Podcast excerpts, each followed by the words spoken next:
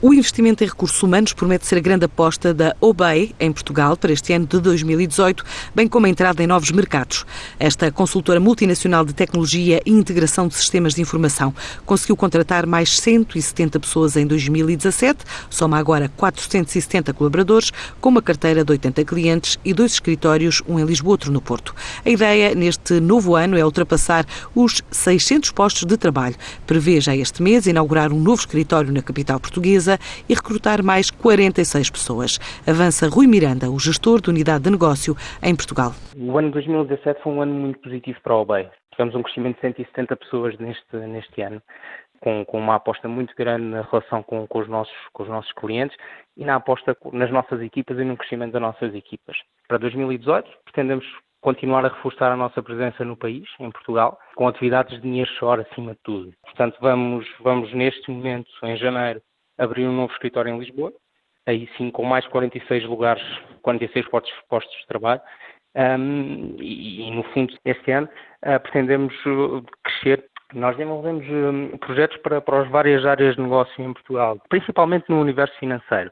Portanto, banca, seguros, tipicamente são as áreas que nós, que nós temos uma aposta mais, mais relevante. Também áreas de telecomunicações, também trabalhamos com software houses, com áreas de utilities, áreas de, de, energia, portanto, somos transversais no mercado português. A nossa especialização é técnica, portanto, e tecnologia está presente transversalmente em todas as áreas de negócio. Além do emprego, a UBEI, a partir de Portugal, quer continuar a apostar em mercados internacionais e chegar aos Estados Unidos através da aposta em projetos nearshore. Perspectiva-se vários clientes, perspectiva-se vários clientes em várias partes do mundo, portanto, nós estamos a desenvolver essa atividade comercial para, para, para conseguir desenvolver negócio em várias, várias geografias.